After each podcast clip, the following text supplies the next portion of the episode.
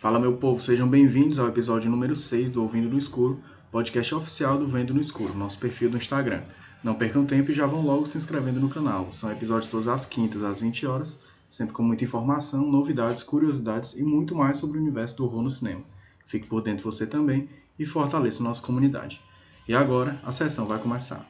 Bom, pessoal, como público de cinema, infelizmente uma coisa que nós não podemos evitar de forma alguma são os filmes ruins e as decepções, né? Lógico que eu não estou falando de decepção amorosa. Pode ser, se você levar em consideração esse ponto. Mas a decepção em você sentar por duas horas, assistir um filme, você apostar em uma produção que está sendo muito bem falada há anos, há décadas às vezes, e mesmo assim a gente chega, vai lá, se decepciona e não é o que a gente esperava e tudo mais. E isso está muito vinculado ao cinema de terror. É, eu, como assisto bastante filmes de terror, desde março de 2019, praticamente eu só assisto filme de terror. É, eu tenho uma média aí de 1 a cada 20 filmes, a cada 30 filmes que realmente valem a pena assistir, que realmente é bom, que realmente a gente sente que não foi tempo perdido. Mas isso é uma coisa muito geral. Isso ocorre para todos os gêneros de filme, seja filme de super-herói, menos Harry Potter, porque todos são ruins, né? Mas seja filme de super-herói, seja filme de romance, aventura, Transformers, né, que geralmente eu vou muito empolgado também para assistir os filmes de Transformers, mas eles nem sempre são tão bons quanto foram os primeiros, né? O primeiro, o segundo e o terceiro e o Bumblebee. Mas faz parte. Assistir filme ruim faz parte. Muitas pessoas me questionam como é que eu boto, boto tanto filme ruim na página, como é que eu gosto de perder tempo assistindo filme, filme ruim. Cara, filme ruim é o padrão pro filme bom. Pode ter certeza disso. Se a gente está assistindo um filme ruim, a partir do momento que a gente senta e, se, e espera uma hora e meia, duas horas para concluir aquela porcaria, é, a gente está estabelecendo padrões, a gente está estabelecendo um, um, um, um, patamar, certo? uma padronização mesmo do que, é que a gente espera para um próximo filme. Se eu assisto um filme ruim, por exemplo, que tem isso, isso e aquilo de errado, para um próximo já são coisas que eu vou ficar mais atento para ver se eles estão errando de volta nisso, para ver se alguma coisa melhorou, para até mesmo procurar uma alternativa que agrade mais, né? Porque filme é igual comida, né? A gente tem que se agradar com o tempo que a gente está perdendo. Então, interessante assistir filme ruim exatamente por isso, porque o filme ruim ele estabelece um padrão do que é um filme bom ou então, ao menos, do que é um filme assistível. E 2020, é, fora a pandemia, né, infelizmente é uma situação que pegou todo mundo de surpresa, muito incontornável, é, e acabou afetando vários ramos né, da indústria, seja o ramo da literatura, poucos livros bons foram lançados, seja o ramo do cinema, né, que, nossa, nem comento, praticamente não teve cinema, e o cinema que teve foi horrível, e vai continuar sendo os bons vão provavelmente ser adiados para próximo ano, né? Como no caso do Duna. O Tenet, eu ainda não estou muito confiante aí que vai sair esse ano, não. Mas está sendo um ano bem desgracento, né? A indústria dos games aí é que está se dando bem, né? Porque, enfim, ali o cronograma é muito rigoroso. Eles trabalham com muita objetividade. Apesar dos adiamentos aí, mas é adiamento por conta de salto de geração, né? E tudo mais. Não tem nada a ver com coronavírus, não. Mas o cinema ele foi muito impactado pelo coronavírus. O cinema A, né? A indústria que manda os filmes para as telonas. Porque, como a gente viu, teve muito filme bom para a galera de indústria B e cinema independente. Teve muito filme bom. Então, se o coronavírus foi prejudicial para quem estava esperando 160, 150 milhões de dólares em bilheteria, ele não foi nem um pouco prejudicial para quem estava esperando essa, essa, mesma quantidade, mas de público. 100 milhões de espectadores, é, 50 milhões de espectadores, entendeu? Então, o cinema independente ele se sobressaiu. Ele se sobressai no meio nessa situação, que já é uma natureza do próprio cinema independente, porque é um cinema menos ambicioso, né? um cinema que espera mais público do que bilheteria, é um cinema que se autopaga lá com patrocínio, lá com os investidores que não, não, não injetam muita grana, né? Então eles já se pagam automaticamente. A bilheteria para eles não é o foco, diferentemente dessa indústria de Hollywood, né? Que esse ano perdeu grana demais, cara, demais. Foi muito filme ruim que saiu esse ano no cinema. Muito filme ruim.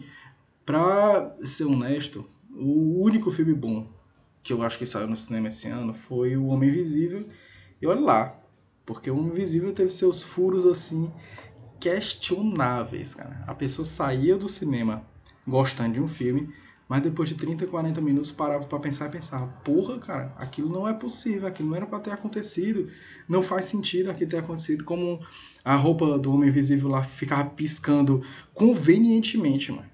Convenientemente. A roupa ficava piscando pro, pros policiais para dar essa sensação de ação e tudo mais, né, de envolvimento, mas para a menina, para Elizabeth Moss, a roupa ficava completamente invisível para colocar ela sempre em risco, né, para deixar aquela donzela a ser resgatada e tudo mais. Então, cara, essas conveniências, mas não colaram de jeito nenhum.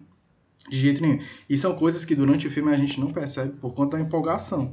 Mas depois que a gente termina de ver, cara, as coisas começam a, a ficar muito questionáveis, muito. Mas, no geral, O Homem Invisível foi um filme bom. Foi um filme bom que agradou a galera, os mais exigentes e os menos exigentes. O menos exigente aí gosta de Harry Potter, né? Então não vou falar desse pessoal, não.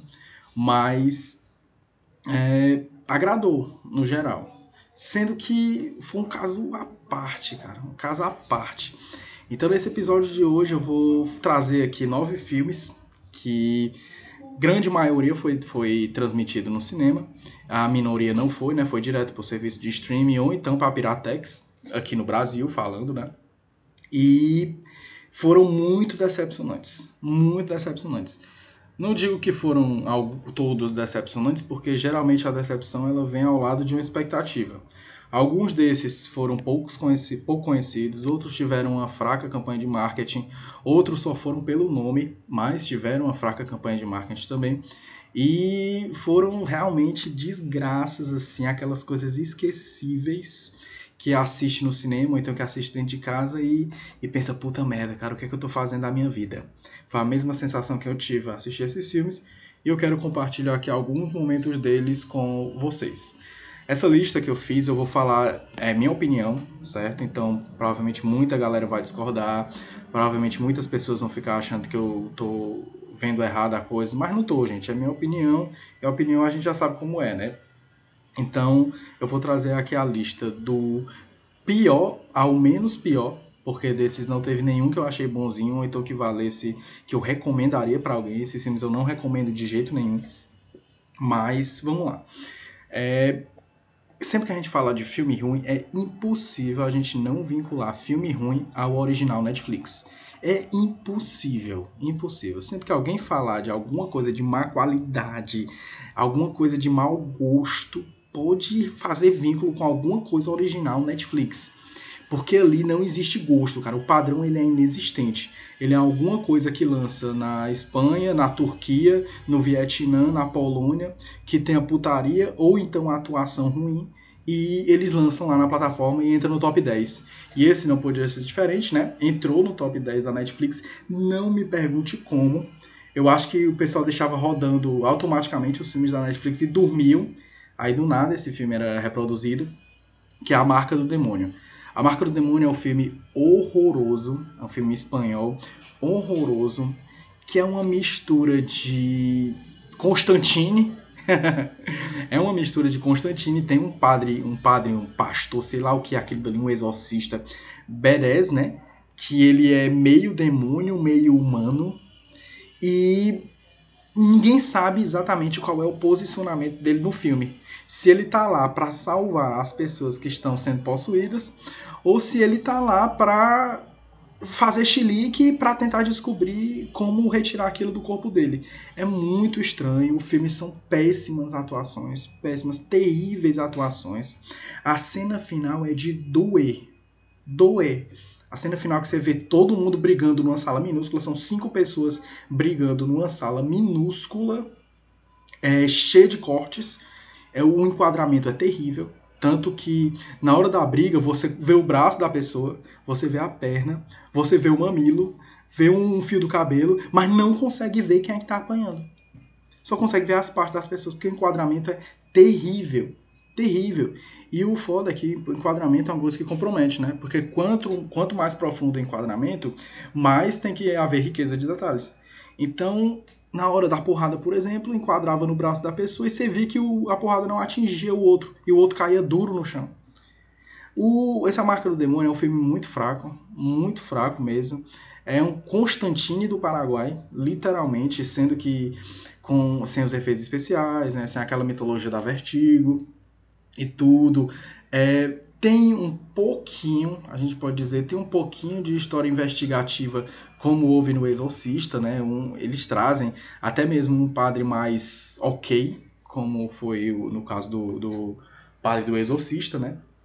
Mas, cara, é, um, é um, uma mistura de conceitos, é um, são retalhos de outros filmes que fizeram, que, que tiveram um certo respaldo né, na, na, na crítica internacional, que não deu certo, cara que não deu certo. É pobre. A Marca do Demônio é, é, é um filme pobre. É, é impossível, cara. Teve, tiveram pessoas que gostaram desse filme. Eu não entendi. Eu acho que estavam mexendo no celular o tempo inteiro.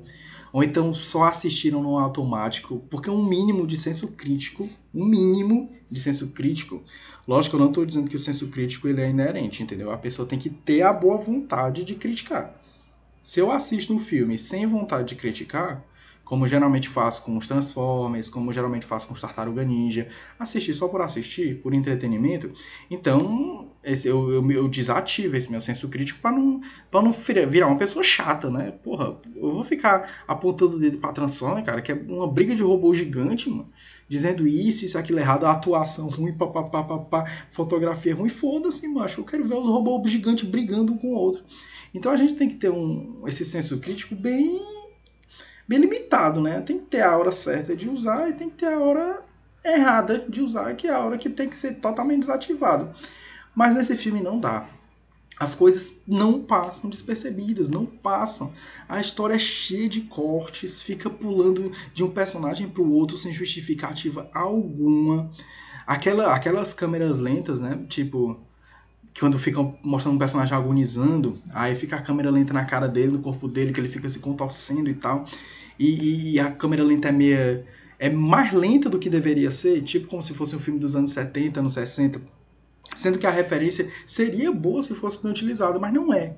Então a Marca do Demônio, para mim, foi o pior filme desse ano, até agora. O pior filme desse ano.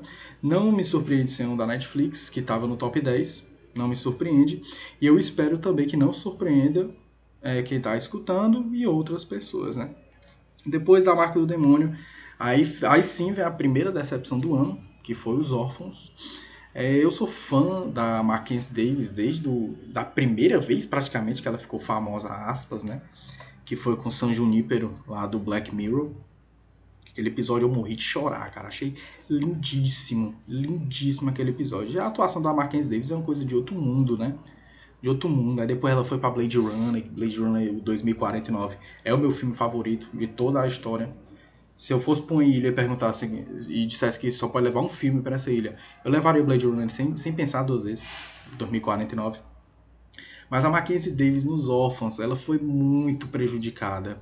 Foi muito prejudicada por um roteiro fraquíssimo. O roteiro ele quis adaptar, como tinha dito no podcast anterior, a outra volta do parafuso, do Henry James. Né? Era uma história literalmente adaptada eles pegaram a história do livro e tacaram no filme. O nome dos personagens, a Flora, o Miles, a, a Miss Gross, né? O, o, a, a personagem, a, a governanta da, da Mackenzie Davis e tudo mais. Mas, cara, é muito fraco, muito fraco. O que aconteceu para mim, na minha opinião, foi que os roteiristas eles realmente leram o livro do, do Henry James, mas não entenderam eles leram e não conseguiram entender o que é estava acontecendo. Eles não entenderam o que é fantasma, o que não é, o que era visão, o que não é, o que era paranoia, o que não é. Não conseguiram entender isso. Não conseguiram entender a essência dos personagens. Porque aquele colírio daquele menino do Stranger Things, cara, ele não cola. Aquele Finn Wolfhard, ele não cola. Não dá. Aquele cara não é um bom ator. Não é um bom ator. Tudo bem que ele tá começando agora ele é muito novo ainda. Tem o Stranger Things aí, que é um, um Goonies, sessão da tarde aí total, cara. Porque Stranger Things não é padrão para você dizer o que é bom e o que não é. Tudo bem que a Winona Ryder tá lá, o Winona Ryder... Mas é outra fim de carreira. O que acontece na Malhação? Vocês já assistiram Malhação? Já, né? Quando um ator global tá no fim de carreira, ele vai terminar a carreira dele na Malhação. Então, é, é a mesma coisa que aconteceu no, no Stranger Things, que foi a mesma coisa que parece que estava acontecendo nos órfãos. Os órfãos foi. Mas é, é meio triste, é meio triste ali. Ah, os personagens sem carisma, a forçação em cima daquele colírio, cara, do Film of Art. A forçação em cima dele é muito grande só porque o ator tá na moda, só porque é, é, é foto de perfil desses dessas contas de Twitter, né, que ficam falando besteira o dia inteiro. Cara, é fraco, é fraco os órfãos. Não, não tem identidade, é um filme completamente sem identidade. É uma história que avança, mas não evolui. Ou seja, a história ela é contada, ela tá lá, existe um roteiro, mas não há evolução. É como se fosse o tempo todo circulando para alguma coisa sem propósito. Por isso que eu falo que é sem entendimento que o, o roteirista ele leu e não entendeu o filme. Basicamente foi isso. Porque, cara, circular, circular, circular por quase duas horas e não levar a canto nenhum, os jumpscares são fraquíssimos, são previsíveis. Essa história de adaptar uma, uma história clássica do, do século XIX para a modernidade não é legal. Não é legal adaptar isso, cara, porque desmistifique, entendeu? Eu me incomodo, eu particularmente me incomodo. Se eu assistisse, por exemplo, Mulher de Preto, vamos dizer. Assistindo Mulher de Preto 1 e tá lá o Harry Potter, lá o Daniel Radcliffe com um celular. Porra, cara, pra mim não dá, entendeu? Não dá certo. Então a outra Volta do Parafuso é essa releitura moderna, que a única coisa incluída foi um celular e um computador, e o resto da história é a mesma. Ficou muito estranho.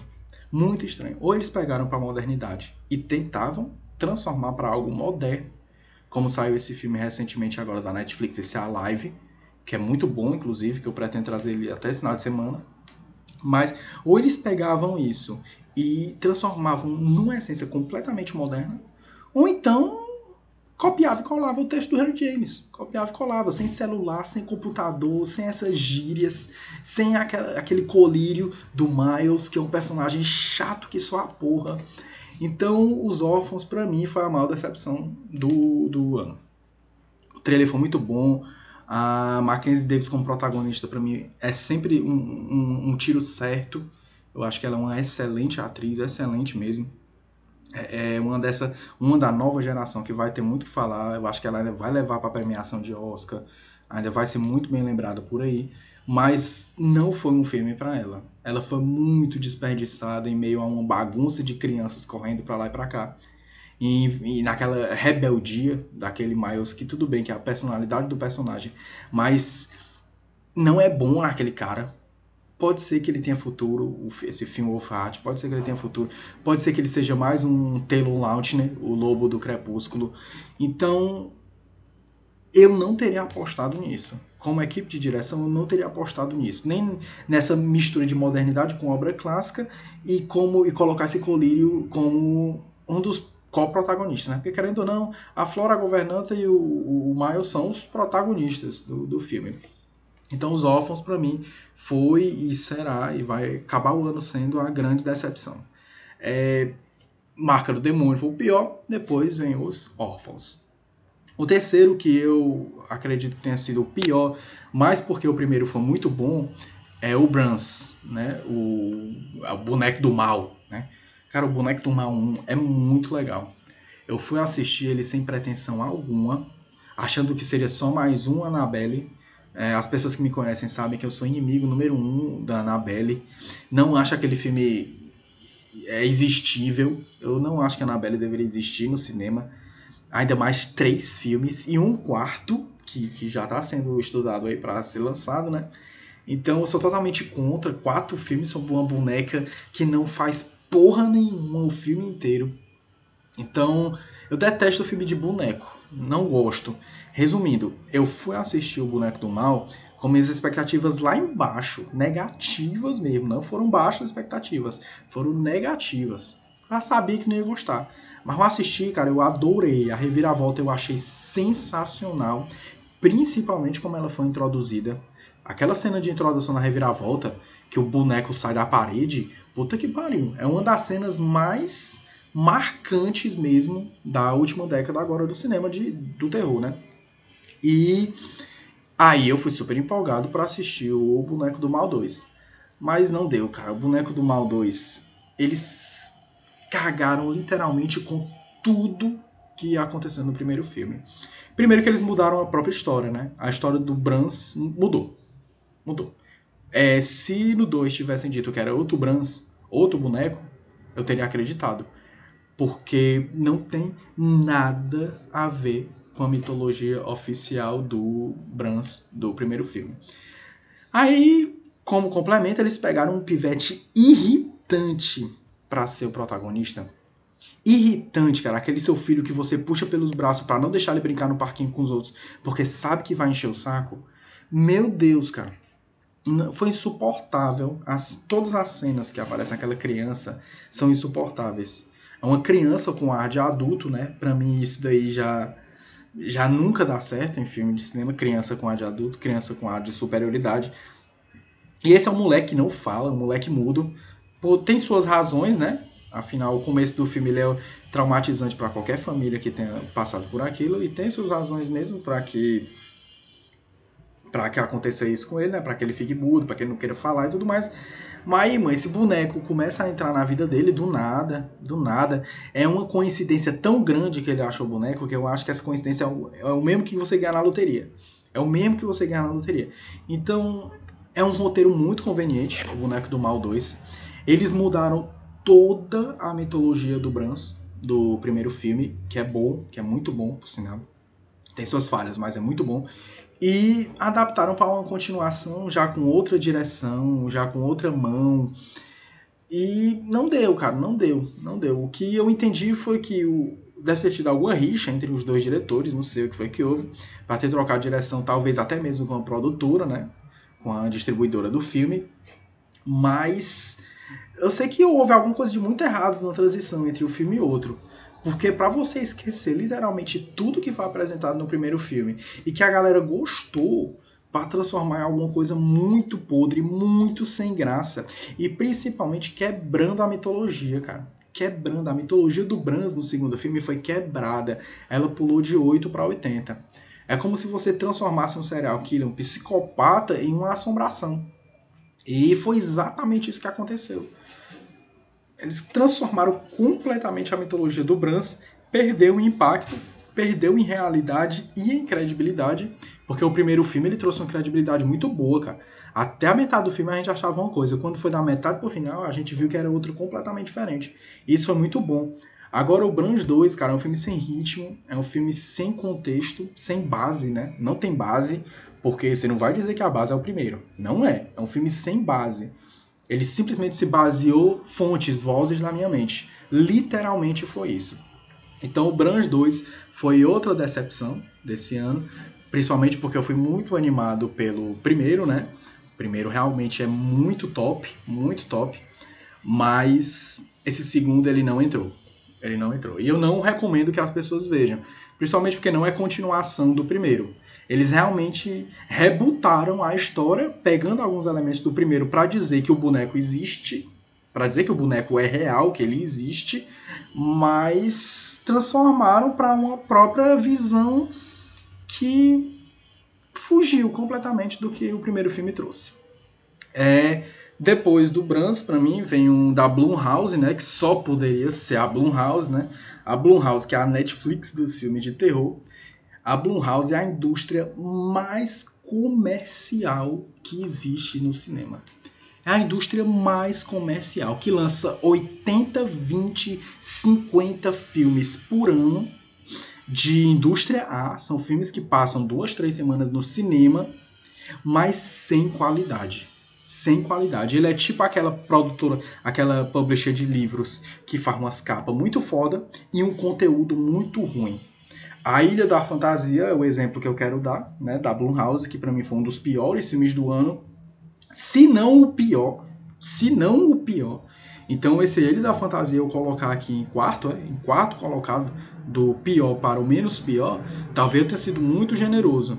Mas a Ilha da Fantasia é horrível, é horroroso, cara. É uma piada de muito mau gosto, de muito mau gosto. É um Scooby-Doo praticamente, né? É um Scooby-Doo com um morto-vivo, com Black Mirror, são, mas que pega todos os piores, com Power Rangers, que pega os piores elementos de todos esses e transforma numa bagunça. A Ilha da Fantasia é, de fato, uma grande bagunça. Uma grande bagunça. É uma galera transportada para uma ilha da fantasia, né? Eles se inscrevem para participar de ilha da fantasia. No filme isso não é explicado, né? Como é que a, ocorre essa inscrição. Resumindo, as pessoas brotam na ilha da fantasia porque sim. E chegando lá, eles descobrem que eles têm direito a realizar um desejo. Um desejo. A galera vai realizando os desejos, sendo que vai percebendo que esse desejo tem esse tem um preço que não me pergunte o que foi que houve, não me pergunte, mas barro, eu acho que é barro, eu acho que é o barro dessa pró da própria ilha. A água, ou oh, desculpa aqui tossi, beber um copo d'água. A água da própria ilha, né, transforma barro em mortos-vivos. Olha que loucura. A água da ilha transforma barro em mortos-vivos para sair atrás das pessoas que têm os seus desejos realizados. Qual é o propósito disso? Aquela pausa agora de um minuto em respeito a, a uma ideia. Vamos lá. Qual foi o propósito disso? De você levar pessoas para uma ilha da fantasia em que a água dessa ilha transforma barro, transforma a terra em mortos-vivos que passam a correr atrás das pessoas que vão para a ilha. E o dono da ilha sabe disso. E aí? Entendeu, cara? É para você fazer um luto pelas ideias. Um luto pela ideia. A ideia largada, ela pode ser alguma coisa boa. O problema é a execução. O problema é a execução, cara. Essa, eles pegaram 10, 20. Tipo aquele filme horrível da Loura do Banheiro, do Danilo Gentili.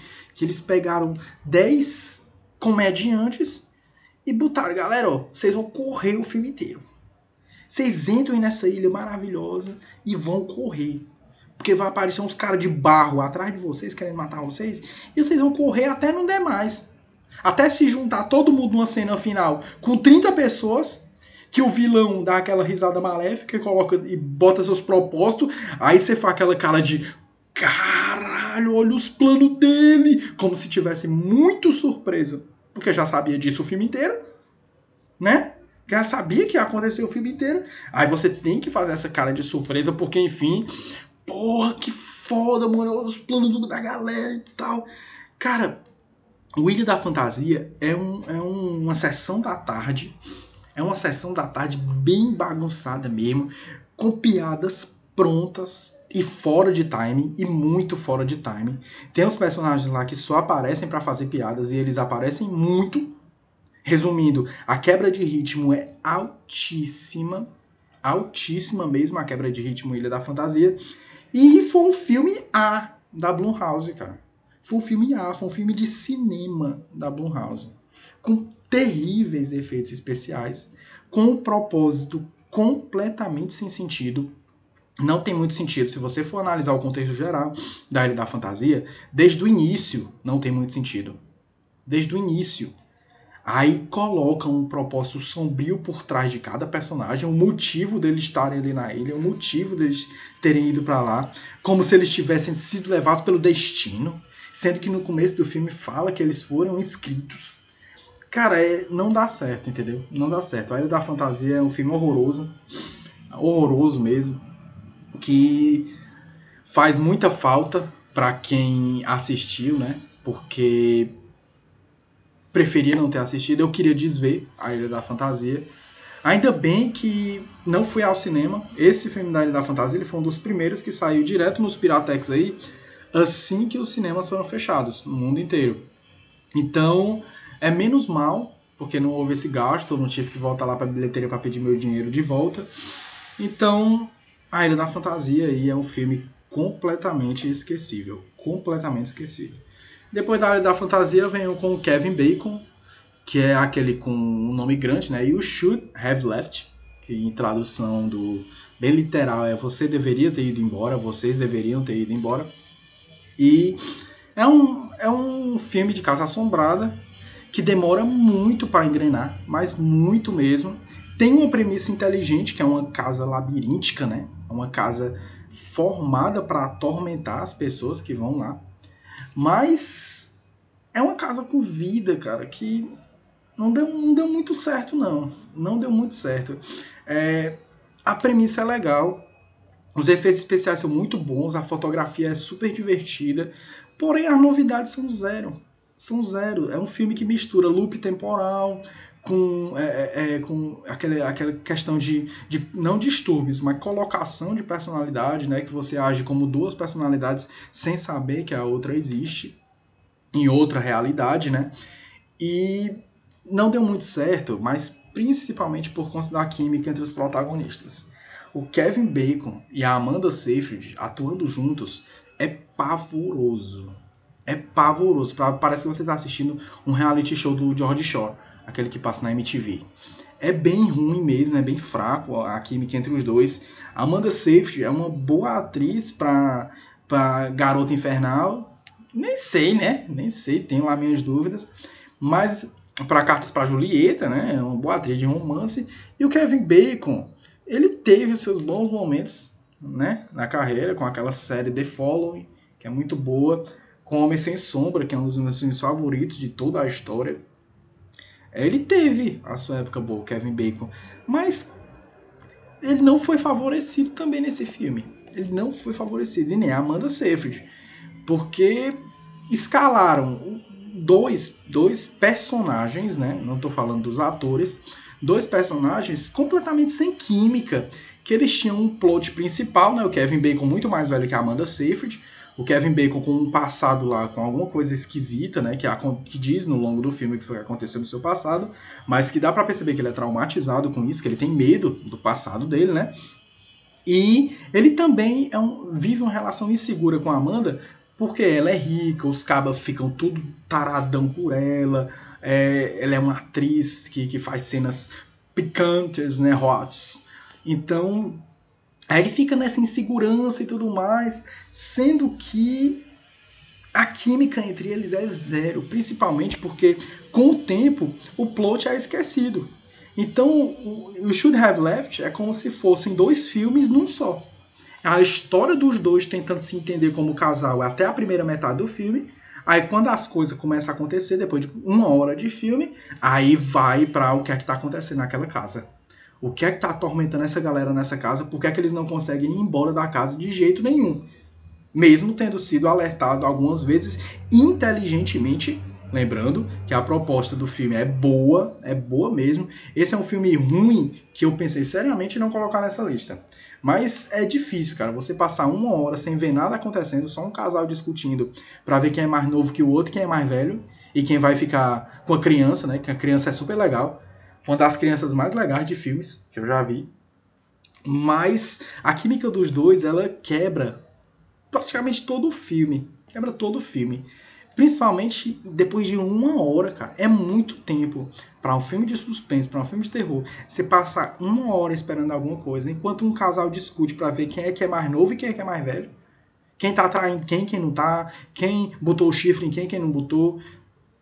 Não, não colou. Não colou. Então, o Should Have Left é, é um filme com uma proposta boa e muito mal aproveitada com atores, atores, né? Ator e uma atriz muito boa, muito bons, mas também mal aproveitados por causa de personagens completamente sem química, completamente sem química. E é um final pouco funcional, né? O pior para mim desse filme foi o encerramento. É um encerramento aquelas negócio de redenção, né, e tudo mais. Que redenção para mim em filme de terror é uma coisa tão apelativa, mas tão apelativa, porque é como se você estivesse colocando o, o, personagem como um dos gran, o grande centro da história. Mas quando você coloca esse personagem como o grande centro da história, você desconsidera toda a atmosfera. É como se tudo que ele estivesse vivendo é só para ser perdoado, por exemplo. Como muita gente criticou no The Lodge, né? que é o Chalé. Que foi um dos grandes filmes desse ano, um bom filme. Mas esse Should Have Left com Kevin Bacon com Amanda Seyfried é pouco conhecido, chegou só na, no formato digital, né, só nos Piratex. é pouco conhecido pelas pessoas e eu também não recomendo. Não recomendo, não acredito que boa parte vai gostar, principalmente pelo, por ser muito cansativo, né? É, depois desse vem um horroroso também, que é esse Abigail Hunting. Abigail Hunting é uma história de uma menina que ela vai se embora da sua casa porque ela tem uma mãe uma mãe não, né? Uma pessoa que passou a vida inteira cuidando dela. Uma mãe, né? Quem cuida é mãe. É, ou pai. Passou a vida inteira cuidando dela. Aí ela volta para casa dessa mulher depois de cometer um assalto, né? Depois de conseguir uma grana, volta para lá e volta a cuidar da mulher. Sendo que ele começa, ela começa a perceber que aquela mulher ela tá agindo de uma forma muito esquisita e que alguma coisa aconteceu de estranho na casa que ela estava morando enquanto ela estava fora cometendo os crimes. Mas esse Abigail Hunt ele tem uma das piores protagonistas que já vi na minha vida. É uma protagonista completamente sem postura, sem firmeza, sem impacto, que ela não passa com não passa convencimento nenhum, nenhum. É uma das piores protagonistas que eu já vi. É um filme muito falho tecnicamente falando. Várias vezes por trás dos espelhos você consegue ver as câmeras Igual acontece em todos os filmes do Harry Potter, você consegue ver as câmeras, o set de filmagem do próprio filme. Para mim isso é imperdoável. Para mim isso é um erro irreparável mesmo do cinema. Você vê o set de filmagem, puta que pariu, viu, mano? E no, no 2020, mano, uma coisa é com Harry Potter, cara. Que foi um filme ruim lá da década do, sei lá, do começo dos, dos anos 2000. Mas em 2020, você vê um filme que o set de filmagem aparece, cara, é meio imperdoável. Sabe, o Gary Hunting, ele tem uma história muito genérica, muito genérica mesmo, sobre um fantasma do passado, né? Aí é bem moldado com assim de terror. As coisas acontecem. Depois de meia hora, vamos investigar o que é que tá acontecendo. Depois de uma hora, caramba, alguma coisa de muito errado, é um fantasma que tá ali. Aí nos últimos 20 minutos é a briga com o fantasma. É um molde bem padrão mesmo, bem padrão, bem genérico mesmo do, dos filmes de assombração, e fora que tem um protagonista horrível, tem muitos momentos que os personagens agem como se nada tivesse acontecendo. Todo mundo sendo assombrado no fantasma e os dois caras vão brigar pelo amor dessa protagonista para ver quem é que vai pegar ela primeiro. Enquanto tá todo mundo morrendo, aí eles estão brigando lá na frente da casa assombrada para ver quem é que vai ficar com a mulher. É, não, o Abigail Hunt é outro filme que surgiu, é esquecível e é outro também que eu não recomendo para quem esteja procurando alguma coisa legal para assistir, né? Agora são os mais polêmicos, que para mim são duas grandes decepções, apesar de um já ser esperada, e outro que é o maior flop da história, né? O primeiro é o Grito. O Grito desse ano é terrível, é terrível o Grito desse ano. Primeiro que não é o Grito, né? Não é o grito. É uma falta de respeito quando você assiste esse filme e em vários momentos aparecem recortes dos filmes americanos, não japoneses, mas dos filmes americanos, da trilogia americana. Eu acho uma falta de respeito enorme mesmo ter aparecido esse tipo de coisa nesse filme. Porque não tem nada a ver, cara. Não tem nada a ver. Eles colocam imagens dos, dos três primeiros filmes, do primeiro filme, mal parte, né? Do primeiro filme americano do Grito, Cara, mas não é a única referência ao grito que existe nesse filme. A única. O resto é um filme de assombração, um filme de fantasma normal, com a linha do tempo muito mal contada. Uma centena de personagens que você fica confuso em saber quem é quem. São, é um Game of Thrones do grito, cara. É muito personagem muito personagem contado em linha do tempo atravessada. São, é o presente, passado e futuro, que passa 10 minutos no presente, 5 no passado, volta pro futuro, passa mais 15 no futuro, 10 pro presente, volta pro passado, vai pro futuro de novo. É, uma, é muito mal contado. Muito mal contado. Os jumpscares são previsíveis, inclusive são idênticos. Idênticos aos jumpscares do grito. Como a mão no chuveiro. Puta que pariu, né? Mas mão no chuveiro esse mão no chuveiro já deu, cara, de mão no chuveiro. A, a mão da banheira, subindo da banheira, puxando o cabelo da pessoa. Todo filme tem isso. Mas onde é que vai essa criatividade do pessoal? Eu fico puto, cara. O grito, eu dormi no cinema, mano. Eu dormi no cinema, tive que assistir depois dentro de casa, quando consegui baixar, né? Mas eu dormi no cinema de tão ruim que foi. Então o grito, cara, o grito para mim foi a maior decepção a maior decepção foi um filme desnecessário, não tinha a menor necessidade de você trazer o grito de volta. Não tinha. Além do que a Netflix trouxe uma, uma puta de uma série aí. Essa série do João, em seis episódios. Nossa, é boa demais, mano. É boa demais, é boa demais. Aí os americanos chegam pra fuder, né? Com essa porcaria desse filme do grito. Horrível. Com a, com a música, com a Adam Sandler do filme de terror, né? Que é a Lin Shay. A Lin Shay, cara, ela tem o próprio multiverso dela. Se você for prestar atenção, todos os filmes que ela aparece, ela é a mesma personagem. Todos os filmes que ela aparece é a mesma. Sobrenatural, Dreamcatcher, O Grito. Mas não tem como, cara. O Grito é uma produção horrorosa, incômoda, com uma narrativa muito mal apresentada. Muito mal apresentada. Personagens confusos e principalmente sem essência.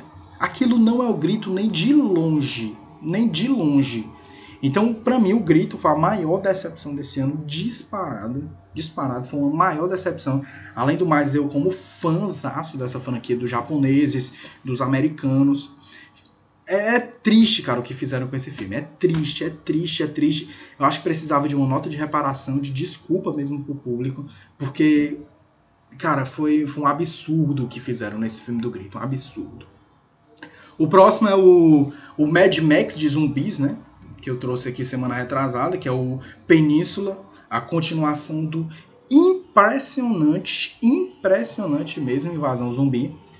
Aquele filme coreano que fez maior sucesso, que fez a galera chorar, se emocionar, gritar de medo, de desespero. Um filme completo, Invasão Zumbi. Invasão Zumbi foi o melhor filme de mortos-vivos desde A Volta dos Mortos-Vivos do Jorge Romero, de 64. Pode anotar, Invasão Zumbi, talvez o Extermínio, o Extermínio, o Extermínio 1 e 2. Tudo bem. Vou perdoar o Extermínio 1 e 2, porque realmente são excelentes. Mas o Invasão Zumbi talvez seja o melhor filme de mortos desde 1964. Aí a galera foi super empolgada com Península. Super empolgada. O problema é que muitas pessoas não estavam sabendo, e agora estão, que o cinema sul-coreano tá virando uma Hollywood que o cinema sul-coreano tá americanizado. Tá completamente americanizado. Abuso de efeitos especiais. Abuso de narrativas com furos convencionais. Abuso mesmo. Então, o, o Península não poderia ser diferente, cara. Península é, é efeito especial do início ao fim. Tudo no filme é efeito especial. Parece que você está vendo um jogo de videogame. Literalmente tudo. É porque eu não fui pesquisar, mas eu acho que até os personagens são efeito especial. Só que muito bem feito, né? Porque parece real. É horrível, cara, o Península. É horrível. Tem seus bons momentos. Diferente de todos os outros que eu falei. Tem seus bons momentos. A fotografia do Península é muito boa. Muito boa. O final é bem emocionante, apesar de clichê. Mas foi um clichê bem aproveitado. E outra, qual é o problema de um clichê? Vocês têm algum contra o clichê? Se tiver alguma coisa contra o clichê aí, vão entrar na ouvidoria e vão ser, vão ser refutados, viu? Porque o clichê, quando bem aproveitado, é um bom clichê. E o do Península foi, o final do, do Península é muito emocionante, eu morri de chorar assistindo aqui. Aqueles efeitos de iluminação lindíssimos, aquela cena em câmera lenta de todo mundo se encontrando e tudo mais. Pô, eu me emocionei mesmo, me emocionei. Mas não aconteceu mesmo com o resto do filme. O resto do filme eu, eu ficava pausando direto. E sempre que eu pausava, parecia que eu tava dando pausa num jogo de videogame. Eu via a CGI, eu via a computação gráfica absurda. Aquelas cenas de carro que bota aquela, aquela Toreto, né? A Toreto coreana ali. Porque me filha, aquela menina no Veloz e Furioso ia fazer um estrago, viu? Aquela menina no Velozes e Furiosos se prepare quem é Toreto e Paul Walker ali na frente dessa menina, que tá dirigindo aquele carro como uma maluca, do início até o fim do filme. Os zumbis, macho, macho, parece um clipe do Michael Jackson. Parece um thriller do Michael Jackson. Aqueles zumbis, eles mais correm, mais dançam do que correm. Quando eles se levantam, eles se levantam dançando, eles caem dançando, eles atacam dançando, andam dançando, correm dançando. Puta merda, cara. Tu assistiu um musical, foi? o Península é um filme fraquíssimo, sem história. Sem história. Primeiro que é sem história, né? Personagens aleatórios colocados no cinema, sem carisma algum. Você não sente por eles. Sente no final, porque o final soube ser, ser bem tratado, né? Diferente do resto do filme. Mas você não sente pelos personagens. Você não consegue sentir. É, a história é horrorosa. A história não tem história, para ser sincero, né? Porque uns caras são mandados de volta pra península para pegar uma grana. Por uns traficantes. Caralho!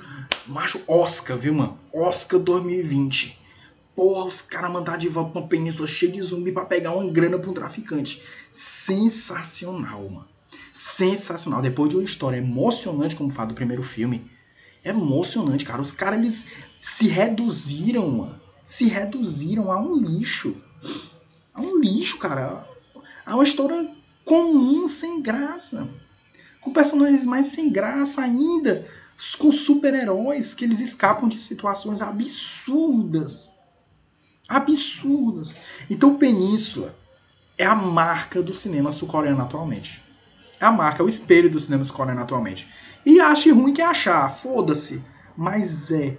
O cinema sul-coreano, ele tá virando uma Hollywood 2, ele tá se americanizando. A maior prova disso foi o Parasita, que é um excelente filme, mas tava lá no Oscar dando em cima de muito americano. Então, o cinema sul-coreano, daqui a uns anos, vai virar uma Hollywood. Se não já virou. Se não já virou. A última entidade boa de um filme sul-coreano foi o Old Boy. Foi a última entidade boa. A trilogia da vingança, né? Não o Old Boy, mas a trilogia da vingança inteira, que é muito boa. Então é uma pena o que fizeram com Península. Literalmente é uma pena. Mas. Infelizmente, né? agora é esperar o reboot aí do James Wan, né, cara? James Wan, o dono do Invocação do Mal, cheio de ideias originais. Ironic Mod 1, né? Aqui mas cheio de ideias originais, que vai fazer o reboot do Península para o americano. Meu filho não precisa fazer o reboot de Invasão Zumbi para o americano, não. Basta pegar o filme o Península e passar no cinema norte-americano. É a mesma coisa. É a mesma coisa. E por último, que esse eu vou falar menos, mas já o suficiente para entender que flopou, como eu havia dito há muito tempo, que é Os Novos Mutantes. O novo filme dos X-Men, né, que saiu agora essa semana é o maior flop da história, provavelmente. Pelo menos se não da história mais do atual século. Os Novos Mutantes é o maior flop da história. É um filme muito cansativo. Muito cansativo. Com personagens perdidos. Os atores em, em, em, em Península, desculpa, e nos Novos Mutantes estão perdidos. Estão perdidos que eu acredito que tenha sido um tipo um Snyder Cut. O filme ele foi não só foi se adiando, ele foi sofrendo mudanças a cada adiamento. E isso foi cansando a direção, foi cansando os, os protagonistas, os atores, que são bons, né? A Maisie Williams tem lá minhas dúvidas, mas a menina lá, a Taylor Joy, já provou que ela é muito boa. Mas os Novos Mutantes, para mim, é o grande flop do ano é o grande flop do ano. Vai entrar pro Framboesa de Ouro desse ano, anote o que eu tô dizendo. Se houver premiação do Framboesa, os Novos Mutantes vai haver. E esse eu vou falar menos porque muita gente ainda não teve a oportunidade de assistir. E vai sair aqui no cinema do Brasil, mas sigam minhas sugestões. Não vão esperando um filme bom. Esperem no mínimo, no máximo, um filme mediano. Os efeitos são porcos, são muito ruins os efeitos especiais das criaturas, né? dos, dos efeitos de iluminação são esquisitos. São esquisitos, são distoantes dos movimentos do, dos X-Men. É, o clima de medo, o clima de tensão ficou pro trailer. Porque o filme é uma ação, ele não é um suspense, ele não é um terror, é uma ação. O filme é uma ação com aventura, com alguns toques sombrios, com alguns toques sombrios. Mas Shrek tem suas coisas sombrias também, né? Não, Shrek não é filme de terror, né? Então, os Novos Mutantes, é, não recomendo assistir no cinema. Espere chegar nas plataformas digital, no Piratex. Espere para chegar. Qualquer coisa eu disponibilizo aí num grupo de Telegram quando chegar para baixar. Mas não recomendo que assistam no cinema, porque vai ser grana gasta, certeza. E é isso. Então, o flop do ano fica para os Novos Mutantes, pro, pro novo filme do X-Men que a gente está há anos esperando, né? mas com a expectativa lá embaixo. A cada adiamento, a cada adiamento desse filme, a expectativa foi diminuindo e aconteceu o que muita gente já estava esperando, né? Um filme bem decepcionante, um filme bem superficial, com apelação para efeitos especiais e para um horror que não funcionam juntos. Não funciona. Os Novos Mutantes provou que filme de herói é filme de herói. Que filme de herói tem um próprio gênero, tem um próprio nicho específico e não dá para misturar com coisas que você não sabe como funciona. Tanto que o suspense, o terror nos Novos Mutantes ele não é funcional. A gente percebe que eles não têm o efeito, né, que a diretora, que a diretoria queria que ele tivesse. Então, pessoal, é isso. Essa é a minha lista dos nove piores filmes desse ano, né? É... No próximo episódio eu vou trazer os melhores. Lembrando que boa parte deles não foi passado no cinema, certo? Grande parte foi só nos torrentão, nos piratas, nos serviços digitais norte-americanos, grande maioria.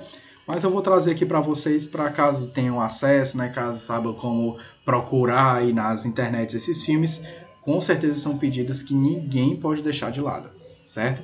Então valeu pessoal, é isso e até a próxima semana.